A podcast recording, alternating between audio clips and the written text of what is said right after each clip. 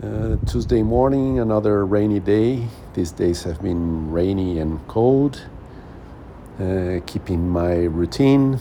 Uh, I'm not sure, but I think it's maybe around four months that I stopped with my heavy training. Uh, but always thinking about how to keep my level of activity and my body.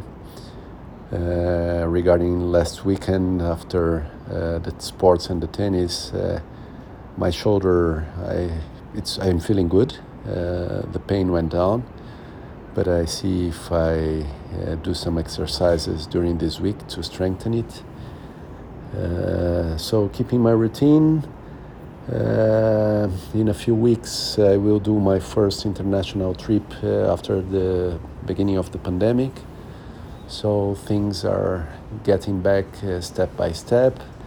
Let's see how I will organize my routine around this uh, new situation. Yeah, that's fine.